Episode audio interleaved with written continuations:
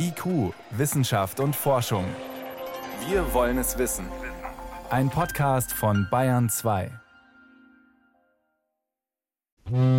Das Containerschiff Montreal Express von Hapag-Lloyd war Anfang 2020 mit einem anderen Treibstoff unterwegs als sonst. 20 Prozent davon waren durch einen Biokraftstoff ersetzt worden, der aus altem Speisefett und Öl gewonnen worden war.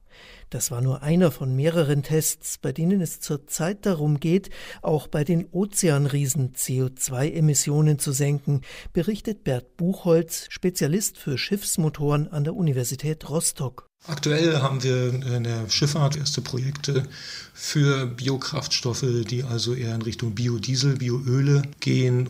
Perspektivisch können wir aber natürlich genauso Biomethan oder eben auch Bioethanol in Schiffsanwendungen einsetzen. Die alternativen Treibstoffe gewinnen Forschende zum Beispiel aus Altöl oder aus Biomasse, die als Abfall anfällt, Restholz aus dem Wald, Grünschnitt aus Parks, Herbstlaub oder Stroh. In einem der Forschungsprojekte, das Bert Buchholz leitet, wird diese Biomasse bei 550 Grad schlagartig verdampft. Etwa die Hälfte davon lässt sich dann zu einem schwarzen Öl kondensieren. Dieses Öl setzen die Wissenschaftler dann noch mit einem Alkohol um, der ebenfalls aus Pflanzen gewonnen wird. Was entsteht, ist dem bisherigen Schiffstreibstoff, einer Mischung aus Schweröl und Diesel, ziemlich ähnlich. Das ist zum Glück einer der ganz großen Vorteile von Biokraftstoffen, dass sie doch weitgehend kompatibel zu den bestehenden Kraftstoffen und damit auch zu den bestehenden Motoren bereitgestellt werden können. Eine Lösung also für die Schiffe, die es schon gibt und die noch Jahrzehnte über die Weltmeere fahren werden. Die ersten Tests haben gezeigt, werden 10 bis 20 Prozent des Treibstoffs durch Bio ersetzt, sind die technischen und gesetzlichen Anforderungen erfüllt.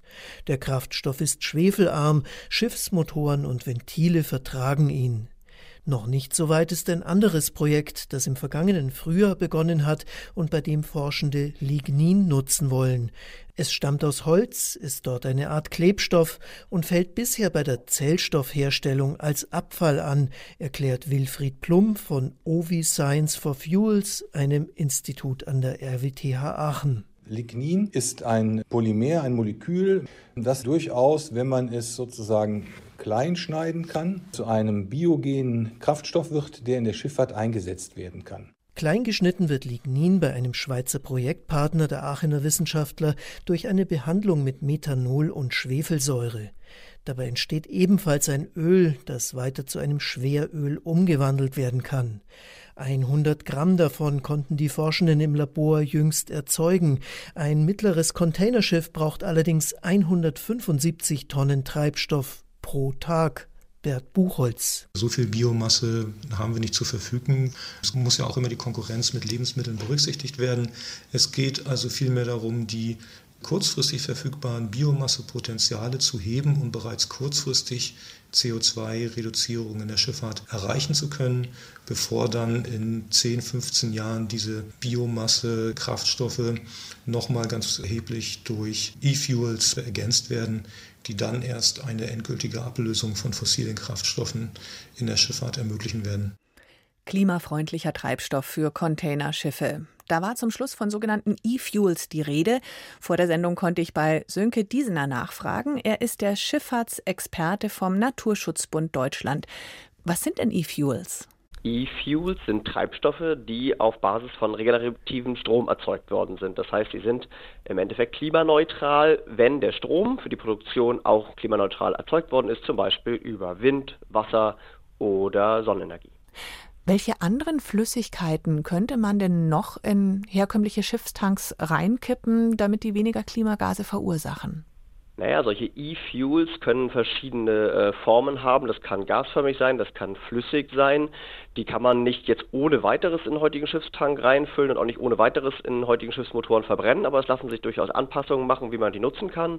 Im Endeffekt lassen sie sich natürlich auch per Brennstoffzelle nutzen, was in vielen Fällen sogar für die Emissionsbilanz noch idealer wäre als die Verbrennung in einer Verbrennungsmaschine. Das klingt doch schon mal ganz gut. Was sind die Probleme mit solchen E-Fuels? Naja, der äh, Treibstoff, der im Moment genutzt wird, das heißt Schweröl oder Marinediesel, ist extrem billig. Der ist extrem billig, weil er nicht besteuert wird und weil die externalisierten Kosten, also das, was äh, an Umweltschaden und Klimaschaden erzeugt wird, im Endeffekt auf die Allgemeinheit, auf die Gesellschaft abgewälzt werden kann.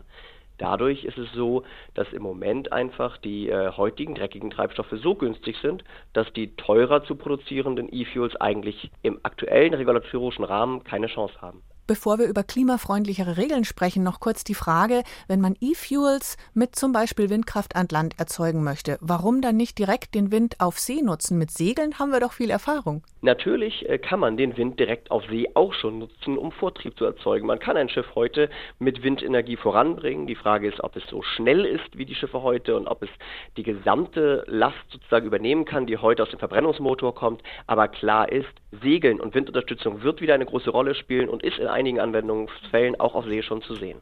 Wie sieht es konkret aus? Da gibt es zum Beispiel die Flettner-Rotoren, so drehende Zylinder, die wir jetzt auf Nord- und Ostsee äh, verschiedentlich schon auf Fähren oder kleineren Schiffen sehen. Es gibt auch die Möglichkeit, Kite-Drachen im Endeffekt aufsteigen zu lassen, die ein Schiff ziehen. Es gibt auch äh, verschiedene Formen von Hightech-Segeln, die man direkt auf Schiffen installieren kann. Da gibt es ein ganz breites Portfolio an Lösungen, die heute auch schon helfen, deutlich Treibstoff zu sparen und natürlich auch sowohl Luftschadstoffemissionen als auch Klimagase.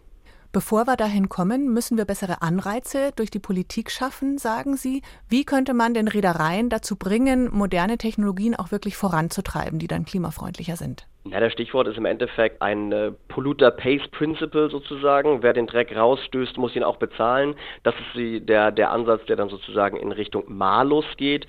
Es gibt natürlich aber auch den Bonus. Das heißt, derjenige, der vorangeht, wird belohnt.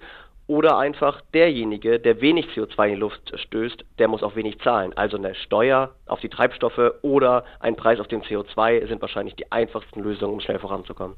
Aber da hat doch die EU schon gute Pläne. Eben Schiffstreibstoffe besteuern, Schiffsverkehr in den Emissionshandel mit einbeziehen. Reicht es noch nicht? Naja, die Pläne, die im Moment äh, von der Europäischen Union diskutiert werden, sind auf jeden Fall ein Schritt in die richtige Richtung. Die würden endlich auch dazu führen, dass es wirkliche Anreize gibt, Schiffe effizienter zu machen und auch auf erneuerbare Antriebe umzustellen. Leider ist es international allerdings noch ein weiter Weg dahin. Die International Maritime Organization muss diese Wege auch gehen, damit es dann weltweit zu einem Umsteuern in der Schifffahrt kommt. Ein ganz anderes Problem bei Schiffen ist ja, selbst wenn ich da jetzt ganz, ganz tolle neue Technologie habe, die Schiffe, die jetzt ganz konventionell vom Stapel laufen, die fahren ja erstmal noch 30 Jahre. Da kann ich nicht so viel dran rumschrauben, oder? Tatsächlich können wir die Schiffe, die heute vom Stapel laufen, noch effizienter machen.